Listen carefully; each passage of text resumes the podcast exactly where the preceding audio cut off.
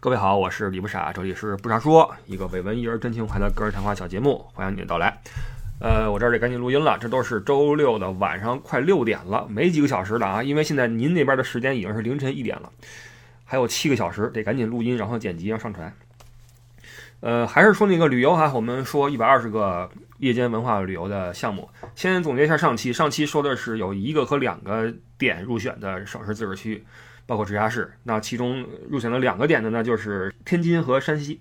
有人说谢谢替山西发声，其实之前说过一些《晋游记》，大家可能有印象，对山西一直就很有好感，所以以后应该还会会再再去。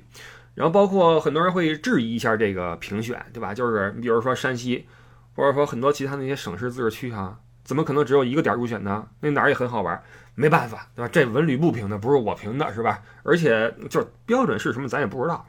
但显然它是需要在夜间能把人凑起来的，比如山西还有五台山，但是五台山我估计夜间可能够呛，我猜啊，因为五台山我去是很久很久以前了，那时候还上初中呢去的了，你想多少年了？那时候，嗯，对，不可同日而语了啊，现在什么样我也不知道。但是夜间消费景区这个是一个前提，明面上的前提，那背后可能还会会有一些啊，对吧？各种的什么利益关系什么，咱就不知道了。所以很多大的景点什么的哈，它可能晚上就就没人了，所以就没有入选到这个里面来，这是一个前提哈。然后上期还犯了个错误，把那个朱棣呀念成朱棣了，这是充分暴露了对中国文化、历史文化的一个不了解，就是没怎么看中国的这边的历史，或者说看的时候也没有怎么求甚解。嗯，因为平时也工作中也不用嘛，你不会去聊到明史、什么清史什么的哈，我是一点都不知道，而且我也不怎么看什么那些电视剧什么。呃，康熙王朝啊，什么大明宫词呀，就各种的这种长的历史剧，我也一个都没看过，所以肯定是一个欠缺哈。好在现在这个平台有一个功能，就是你可以把你新录好的东西啊，通过一个替换给替上去，这样的话就不需要下架以前的，然后重新上传。所以第一时间听的人就发现这个问题了，后边听的人都改成朱朱朱棣了哈，朱棣。OK。然后，呃，在开始今儿的节目之前呢，再说几句旁的啊，旁的。最近事儿比较多，我都不知道这几句旁的说完之后还有没有时间说旅游了。我们试试啊，试试。说的时间长的话，就混一期。嗯，首先一个说下疫情。上周咱不是说过，我录音那天出了欧米克，然后当时因为来不及反应嘛，就先放那块了。那现在一周时间过去了。大家可以，我觉得这是一个很好玩的一个现象，就是你可以回想一下，朋友们，你回想一下这个病毒刚出来的第一天和第二天，你的情绪和你现在的情绪，以及当时你的行为和现在的行为。有人提了一个一句话，我觉得非常好，就对于这个新的病毒呀，我们应该怎么做呢？向最好的去期盼，向最坏的去准备。什么意思呢？就是我们肯定要心怀希望，心存乐观。当时我们是从。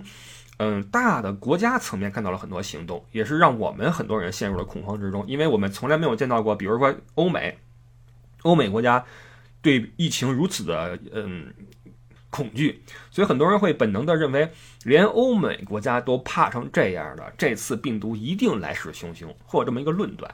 但是我在微博上，我觉得这样想是不对的，因为他们之所以会如此恐慌，是因为他们没有一个很严格的对待病毒的。啊，隔离政策，你想一想，呃，日本封国也好，什么美国旅游禁令也好，然后对南非旅游限制也好，这些所有的行为，尽管在我们看起来他们陷入了恐慌，但是你想想恐慌原因是什么？因为他们没有入境隔离制度呀，或者说这个隔离制度也很难说完全严格的执行，而这个病毒又是一个你不一刀切就还是会继续去蔓延的这么一个一个东西，所以这个咱不是说了吗？这个东西的性质，Delta 就已经注定了。你要么是严防死守清零，要么就是躺平，几乎没有一个中间地带。而在我看来，就是欧美国家，我就说德国吧，好吧，嗯，比如说德国，它其实是以一个非常非常谨小慎微的平衡游走在这个，呃，比较尴尬的平衡的一个呃地段。它一边保证大家的活动自由和经济的发展，另一面呢，依托这个嗯各种优势，比如说这个硬件优势啊，医疗器械呀，或者什么哈等等吧。保证这个病毒不会说带来很大的一个后果，它是这样一个平衡。那么这个平衡实际上本来就比较脆弱，什么意思呢？在 Delta 面前，它已经已经有些捉襟见肘了。这个政策，你比如说德国也在考虑新的政策哈。待会儿我们说，那这次出了一个 Omicron 之后，Omicron 很可能它的传染性会更强。那你想在这种平衡中瑟瑟发抖的西方政府，当然无法接受瞬间被击垮这个东西，对吧？他自己也要考虑自己的这个社会的稳稳定程度，所以说他们才会陷入巨大的恐慌，而这个恐慌。尽管说是一定程度上基于这个病毒可能产生的巨大的严重的致病的后果，但是更多的是因为他们没有好的应对措施，所以你不要因为他们的这个恐慌程度去推断病毒的严重程度，这是我的意思。我不是说这病毒可能不厉害，但是你用这个他们的这个反应，包括资本市场的反应，去来揣测这个病毒的严重性的话，我觉得这个嗯变量你取的是不对的啊，这是我的意思。同时呢。在当时，有很多朋友呀，又开始翻出一些过去曾经就老梗啊、老老的一些留言翻出来，然后往这儿发。其实，在这这个时代啊，我觉得每个人，你看到一个消息之后，你要先想一想，这个东西可能不可能是炒冷饭，因为很明显，我看到了很多在疫情初起的时候就说过的一些耸人听闻，为了传播和流量所制造的那些假新闻，又被大家掏出来，然后套在了 Omicron 身上，又传了一波。这就很很奇怪了，为什么我在说，你要想一想，回想一下一周前你的嗯行动和你的态度呢？因为如果你当时陷入了恐慌的话，现在你回想一下，你认为你这个恐慌是不是有点多余呢？我们总说一个词儿叫不传谣不信谣，但很多人我觉得没明白什么叫传谣和信谣。很多人会说啊，小心点儿总是好的，小心点儿没有错，你小心了吗？你情绪上恐慌之后，你的行为有改变吗？你是多洗手了呀，还是说你多喝什么什么药了呀？都没有吧。如果你的行为上一丁点都没有改变，而只是情绪在恐慌，请问你这种恐慌有什么意义呢？所谓的小心点总是好的，你怎么小心了呢？你没有小心，你在行动上没有小心，你只是在心理上恐慌，并且把恐慌传播给更多的人。我之所以会这样去说这个事儿，是因为我手底下不是，就是我我参加的群比较多。好吗？我能看到这种东西的一个一个趋势，这种趋势在疫情刚起的时候就走过一波，呃，之后也也来过那么几次。那现在欧米克戎一出来，又来了一次，我觉得都吃了几堑了。就是还是说你喜欢生活在这种恐慌之中呢？我不喜欢，说真的，我不喜欢。所以我觉得大家面对一个新东西，呃，往最好的期待，往最差的准备，同时你不要陷入恐慌，这个没什么意思，真的。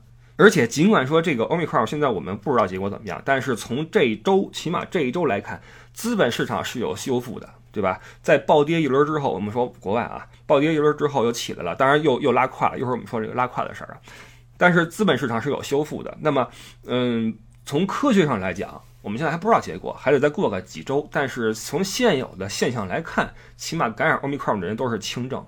我咱也不说什么，只挑乐观的说什么，这是一个圣诞礼物，说是那个变成轻症，然后传播广，就就过去了。咱也别这么乐观，但是一切以科学的研究为准。但是结果出来之前，不要让自己，嗯，就是你既不要被别人带了节奏，你也不要无意中成为带别人节奏的那个人。我相信很多人都是无意的，对吧？没有几个人是有意的编出一些假新闻去博流量。咱们。对吧？这这这么做的人没几个，都是那些万恶的自媒体的其中的一些坏分子是这么做。但是咱们不要无意中帮别人去带了节奏啊，这是我的一个看法。那么面对 Omicron 的话，嗯，德国这边也会有一些新的呃讨论，就是据我所知，明年的二月份可能德国会推出一个疫苗接种的义务，就是这事儿成为了一个义务了，不是说自愿了哈。那么这个事儿想必会引起一些轩然大波。也还是那句话，他们因为没有一个。清零政策没有入境隔离政策，所以才会比如说，嗯，恐慌，或者说推出疫苗接种义务等等，呃，这个跟我国的情况是完全不一样的。但是这事儿是目前来看，他们必须要有这么一个举措。但是你放长远来看的话，呃，政策也会变嘛。所以说咱们就不做一个比较了哈，只是说欧美国家现在来说，只能是啊继续的谨慎的游走在一一个平衡之间，就是刀尖上那个跳舞，好吧。左边是海水，右边是火焰啊，一边是自由，一边是崩溃。总之，你得在这个中间去去平衡，这是他们不得不做的一个选择。那个，这是德国的这个欧美块，然后它因为带动了一波那个股市下跌嘛，跌完之后第二天又好了一点，结果啊美股咣叽又拉胯了，那个是因为中概股暴跌，中概股的暴跌是今年的一个主旋律吧。从年从第二季度开始吧，差不多是吧？其实中概股的暴跌，就是你现在来看的话，是因为美国那个新的法案嘛，什么来着？名字我忘了哈。总之是一个对外界，就是对赴美上市公司的信息的一个，嗯，透明度的要求。根据这个法条呢，可能我们的很多赴美上市的企业在很多地方做的就是不符合这个法案。那是不是这个法案是针对中资企业？我也我不敢说啊，不敢说。但是嗯，肯定是。有一个差距在里面，所以就使得很多的中资企业面对一个巨大的难住啊，在在美国上市这条路可能越走越死，所以就引发了一个，比如说滴滴不退市了嘛，那之后的其他的中资企业啊，呃，会不会从美国退市，然后回港交所去上市，咱也不知道。但是美股也被。暴跌的中概股拉的不行，那中概股说实话跟很多的我国投资人有关系吗？因为我们本着对本国的企业的这个信心，互联网企业的信心，然后去去投资，结果都傻了，然后拉胯了。今年中概互联跌的都是爹妈不认，都什么什么都不是了啊，跌的什么都不是了，然后咣叽又拉胯了，然后短期内是看不到什么恢复的可能性，这可能是一个比较有。节点意义的一个事件吧。然后这个事儿让我想起什么呢？就是前一阵子呀，亚马逊也对中国卖家呃进行了一个制裁。这个事儿可能没有引起太多的反响，因为亚马逊的卖家都是些私人卖家嘛，跟国家没关系。但是为什么制裁这个私人卖家呢？我是有所亲历的，就是呃，因为我们会把很多在我国运行的很好的规则拿去国外去用。我们之前说过啊，说中国人很有智慧的，就是这个智慧体现在很多方面，有大智慧，有小智慧。然后呢，其中一面就是我们对嗯规则的运用，以及对这个怎么说呢？对，就是我们很有效率，好吧？那么在这个亚马逊上是什么现象呢？就是卖家会通过这个呃刷这个。好评来增加自己的曝光度，呃，从而实现大的一个销量。那这样的话就会挤掉很多，呃，原本的在欧洲的卖家。举个非常简单的例子啊，过去我买过很多年前我买过一个那车里边用的那个蓝牙的一个设备，买的时候没想到价格是特便宜，然后一看那个运输时间恨不得要俩礼拜，我说这什么情况？一看哦，香港发货，那也就是说是是那个中国卖家用走香港这个这个途径，然后通过这个亚马逊平台的这个世界性啊。呃，打入欧洲市场，这无可厚非嘛，对吧？那你选择了这样一个便利的话，要承受一个长的时间的运输，对吧？OK，到手里之后用了也就是一礼拜，坏了啊，就就不行了。我当时是为了这个工作准备的，等于比较耽误事儿。然后我在网上就说这事儿，我的评价里边我就说这东西它质量不行，一周就坏了。然后瞬间那个卖家联系我啊，就是国内的，说那个我们可以给你退款兼发货。然后麻烦你改一个好评什么的哈，巴拉巴拉这些事儿，然后又给我发了个新的过来。但是这个是一个大家可能司空见惯的一个事儿，就是协调嘛，协商嘛。但是呃，这只是一个普通的现象。那么更多的是什么呢？就是他会用嗯付费的方式让你去刷好评，是有些这样的群存在的。专门去给这个亚马逊去刷这个单。现在，比如说现在你要说你想入驻淘宝，你做个什么卖家，你不刷单的话，你八辈子也做不起来呀。你说是不是？其实刷单现象呀，在我国的互联网领域是非常非常普遍现象。买粉儿、刷好评、买赞，然后造舆论，舆论啊，造舆论，这是一个特别就变成了一个我们都接受的一个现象了。但是你这一套在国外，起码目前。还是走不通。过去我不是说过吗？我说我想聊聊这个我国的抖音跟他们的抖音，就 TikTok 之间的区别。后来这事儿就放下了，因为我就觉得说完之后可能要惹麻烦。其中一点是什么呢？就是我们是很善于商业化，非常懂得怎么着把流量变现，或者说怎么着把这事儿往那个变现的那个方向去做。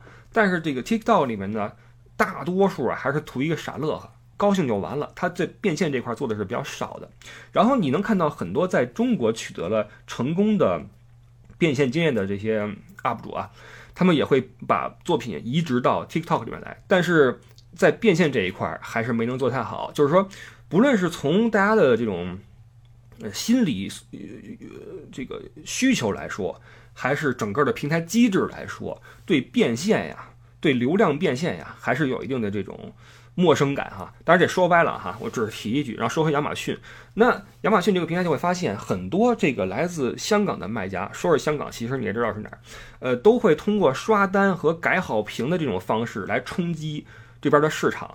那对，有一点哈，我要说一下，我相信一定有人会想，就是你自己买便宜货，你就要承担质量不好的后果。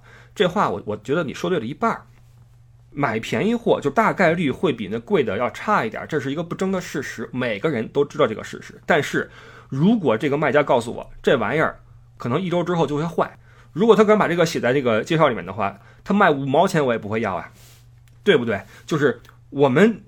应该承担这个东西的质量没有贵的好这个可能性，但是我们不应该承担这玩意儿到手就坏的可能性，你懂我意思吗？呃，以前马云不是说过一句话吗？说这个类似是你在淘宝上或者哪儿买一个那种超级便宜的东西，你一看就是假的的玩意儿，那你自己就要承担你买假货的后果。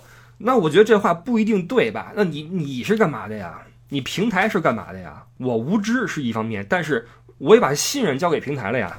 我希望这个平台能够用鉴定机制和筛选机制，帮我摆脱因无知带来的一些后果，这可以不可以啊？你不能够说把这个这事儿全都甩在消费者身上，然后谁花了少的钱谁就活该买假货，这事儿是不对的。这么说是不对的啊。好，那么亚马逊就会发现这事儿就就不对了嘛，然后就开始就发警告。说这事儿啊，你们要如何如何？但是你也知道，就是我我们的商人呀，包括很多在欧洲做生意的这个我们的这个，比如说做服装生意的什么，做餐馆生意的哈，呃，还是会有一些这种，嗯，怎么说呢？你说是侥幸心理或者被动心理吧，他还是不怎么主动的去面对，嗯，有关部门的一些筛查、审查什么的，不怎么主动，还是车到山前必有路啊。类似于这样的东西，或者说来再说。但是你知道，在这边的话，他认死理儿吗？几次警告之后，你 OK，你没反应的话，咣叽，比如就把你给，要么是封了，要么是罚款等等的。所以亚马逊上一下就下了一批这个中国的卖家，这是前不久的事儿。其实这一步呀，我觉得今天才发生，都算已经很晚很晚的了。因为很久以前我就发现有这个现象了，就是我们的卖家在渗透到这个跨境电商里面来，而。规则上却没有按照跨境电商的规则在办事儿，还是用一些我们自己所适应的规则，我们认为 OK 的规则来办这个事儿。但是因为文化差异和法律法规的执行度差异，就会有一些麻烦，对吧？呃，但是这些人没有引起什么嗯讨论，是因为都是私人买的，都是那个企业老板嘛，对吧？又不是那那些什么华腾啊、云。君明珠是吧？什么又不是这帮人的体量，所以就没有牵扯到大的讨论啊。但是这是一个一个一个趋势。那么想到这个，也是因为中概互联这个中概股在美国的这个集体性的垮台啊。当然，其实今年的这些中资企业呀，两边挨拳，真是两边挨拳。你你想今年这个铁拳抡的哈，呃，游戏行业，腾讯挨锤了吧？腾讯因为那个孩子游戏时间问题。啊，然后付费游戏问题，然后什么那些呃在线的那个媒体行业，什么爱奇艺什么的，锤了吧？你不论是内容的审核上，呃，连芒果台都被审核了嘛？呃，那个何炅之哭嘛？这内容审核上，还是这个，比如说广告的那个时长上啊，插播广告等等的规则上被锤了嘛？完教培被锤了嘛？你双减嘛？弄的那谁？老于，老于都说要去卖货去了嘛？就这样，就连卖货还出了个哪儿啊一个部门啊？说那什么，说那个不看好他卖货。你一个企业家不应该做这样的事儿，是哪是哪哪个网站哪个媒体啊？说出这么无耻的话，你是谁呀？然后这个媒体在被质疑的时候，居然在私下里表示说，我们不欢迎这样的质疑，这会从根本上动摇我们的权威性。你说你这是一个媒体说的话吗？谁谁给你权利的，你就是权威。太奇怪了，就是现在这些有一些所谓的主流媒体哈什么的，你真拿自己当回事儿啊？不知道怎么想的哈。然后说回来，这个中资企业左右挨锤啊，这在国内这个被锤完之后，去美国又被锤，那个什么各种信息那个不满足上市条件呀，什么这那的哈，咱也不知道是怎么回事儿，我也没深琢磨，不知道是孰是孰非，但是很拉胯哈。所以今年你看吧，这些大老板们也是，然后一说那什么哈，赶紧出钱。我掏几个亿，我掏几个亿，响应什么哈？其实都是一个那什么，这就不细说了。哎，这个啊，对，那房地产也锤了嘛。房地产，你呃，其实房地产不是锤，房地产是泡沫要炸。你看今年嗯，恒大今天的事儿啊，还是昨天的事儿？恒大说正式违约了嘛，要完蛋了。嗯，那据说那个广州恒大俱乐部啊，已经到什么地步了呢？已经到只能够负责那个队员的那个水的供给了，饭都不管了。不知道是不是一人一天两瓶儿，喝的是那恒大冰泉吧？原谅我这么那个幸灾乐祸哈，我对恒大就是真的是没有一点好感，这种非好感都是他他自己作出来的，实在是抱歉。恒大这个企业，我之前说过，恒大这个企业在足球圈的一些做法，让我认识到了这个企业其实就是就是啊许帝这个人，从这个人到这个企业的做事方法的这个不说了，不说了，反正就是我是觉得恒大崩盘那是。简直了哈，那简直了！当然了，苦的是谁呢？苦的是，比如说，如果说您的房没交房的话，或者说您买的那个内部理财的话，这个确实是有问题。好在什么呢？好在查德彪那个彻底，他把那个豪宅给卖了，自己去抵债去了。这样让他跑了的话，可真不是事儿啊。所以房地产也也完锤。所以你看今年多少个行业被锤？据说爱奇艺在裁员啊，然后旅游也是嘛，旅游都不用锤，旅游是天灾就给就就弄死了嘛。所以这个，哎，我今儿还看了一个特别逗的一个。文章哈，我这样我我翻出来啊，翻出来，这是搜狐首页推荐的，来自祖国网，我不知道祖国网是哪哪家媒体啊，说了这么个文章，我给你念一下啊，标题是美国对中国开放旅行是为病毒大举进入中国铺路？问号是这样写的，说最近拜登周一取消了对中国的严格旅行限制，紧接着各大使馆网站也在昨天开始开放了 B 类。签证预约，那 B 一就是旅游，B 二就是商务。美国国务院发言人内德普莱斯说：“家人和朋友终于可以重聚，有需求的旅客可以来美旅行。这个政策将进一步促进经济复苏。”然后下一步是评论：取消禁令对中国有害无益，中国人赴美旅行增多，势必导致感染风险的加剧。如果中国对赴美人员不加强管控，恐导致灾难性后果。美国在他国疫情严重的时候关闭港口，等自己疫情无法控制的时候，又向中国和中国周边国家开放旅游，这难道是要和中国打生物战吗？此次美国对华开放旅游，表面看是有利于缓和对华关系，实际上大大增加我国的抗疫风险。因此，赴美旅行开放后，我国依然要对赴美出国人员实行严控。严禁国内企业重启赴美旅游留学业务，对于从美国进入中国的通道，依然要进行严防死守。啊，这是来自搜狐首页推荐的祖国网这个媒体的一个原创文章啊，不做评价啊，不做评价，我只是告诉你这是一个首页的文章。啊，这个然后还有事儿啊，还有事儿呢，没说完呢。我估计这期咱们就不旅游了吧，咱甭旅游了，咱就聊这些破事儿吧。而且搞不好这期要聊了旅游，没准旅游也殃及池鱼啊，一块儿给删了。呃，那个李学正，如果你不知道怎么回事吧，你可以去那个新浪微博搜李学正，他在质疑那个叫中眼协什么中什么协呀，一个挂了一个虚名的一个组织，他们以以他们为首，或者说以他们为标杆的一个对演艺圈某些艺人的一个整治的行动，他在质疑这个行动的一个合理性或者合法性。呃，一个事例就是嗯张某人啊，张某某，我都不敢说名字。张某某因为在某个地方拍张照片，然后被扣上了很大很大的帽子，什么汉奸卖国贼，然后什么家里边都是特务，什么这那的，各种的东西就出来了。然后这个人瞬间就人间蒸发一样，就彻底消失了。然后这个事儿就被质疑它的合法性、合理性。其实这个事儿，我们先抛去他到底干了什么，先不说。我觉得近几年发生一些事情啊，会让我们特别渴望什么呢？渴望一个事儿的一个程序的正义，就是一个事儿我们在定性之前，你得走一个，起码你得走一个过程。就是为什么？比如说为什么，呃，律师会替杀人犯辩护，律师会替那些嫌疑人辩护？因为这是一个法律的正义，这是一个程序的正义。哪怕他就是杀人，你亲眼看见他杀人了。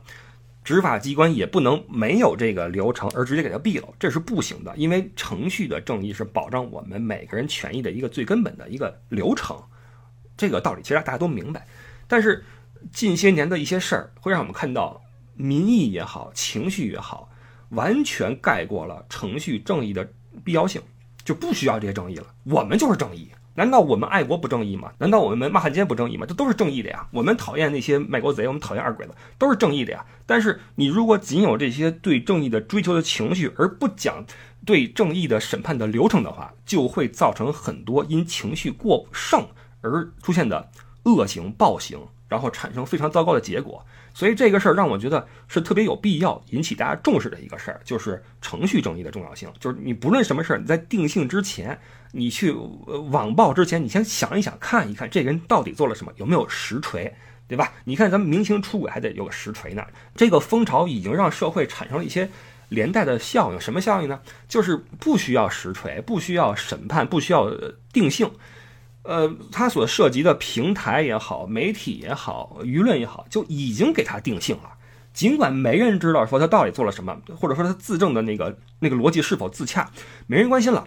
只要情绪到位了，OK，那我是为了本来我的立场也好，还是我为了呃保安全也好，先撇清关系，对吧？先撇清关系。从之前你看你的作品，我先给你抹了。啊，你的言论给你屏蔽了，你的这个账号给你弄没了。总之，你别在我这出现，这些东西就就咱就说这是你平台的权利，好吧？你作为一个平台，你有权利下架某人的作品或者不让某人说话，但是你的这种行为就一定正确吗？这种对程序的践踏呀，它的恶果不一定是死人，就是我们要改变一个想法，就是死人了才是要重视，不是这样的，死人是一个惨剧。那么很多人因此生活在恐惧与沮丧之中，这也是惨剧。多少人是因为这个被锤了？今年那个霍姓的小明星、小歌手被锤了吗？然后现在也在努力的在等结果，是吧？姑且这么说吧。朱军不也这么被锤了吗？朱军是不是今天重返央视？今天我看到一个新闻说朱军重返央视，我认为这是一个虽然说是迟来的一个结果，但是是法律程序正义的一个体现。注意啊，我说程序正义，因为。具体他跟那谁的事儿，咱们谁也不知道。既然咱们都不知道的话，只能相信法律。如果我们连法律都不信的话，那你你信什么呢？对吧？那么如果我们尊重法律的判罚的话，这个事儿他是无罪的。他无罪的话，为什么不能出现在我们面前呢？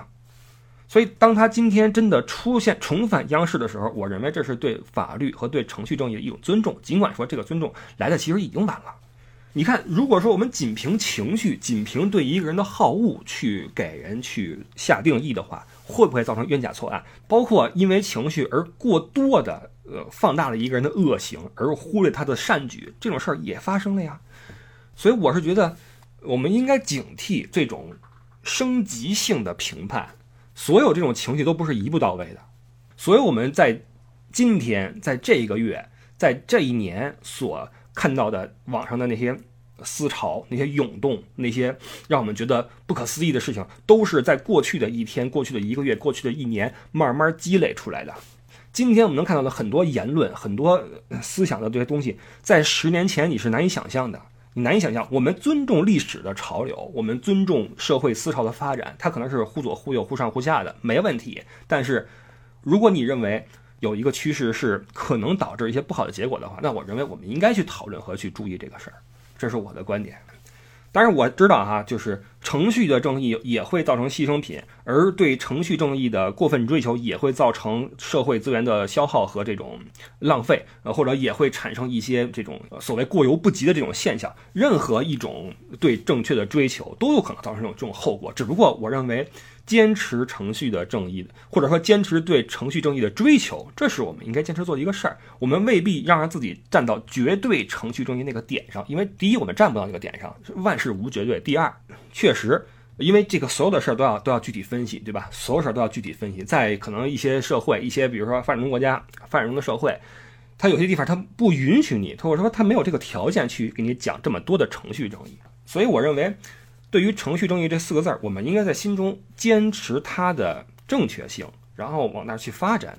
同时，我们也要看到，如果我们仅仅追求完全的程序正义的话，也会在一定程度上造成一些负面的结果，比如说。一个人明明办了坏事儿，但因为我们要坚持一个程序的正义，使他继续逍遥法外，又又造成了什么恶果，或者说，呃，在审判他之前又让他如何如何，这当然可能发生。但我还是认为，这是我们应该去努力的一个方向。包括我们因为对这个事儿的追求造成的一些瑕疵，这个也不是主要矛盾。主要矛盾是我们因为不能够认识到程序正义的重要性，而导致的一些糟糕结果的发生。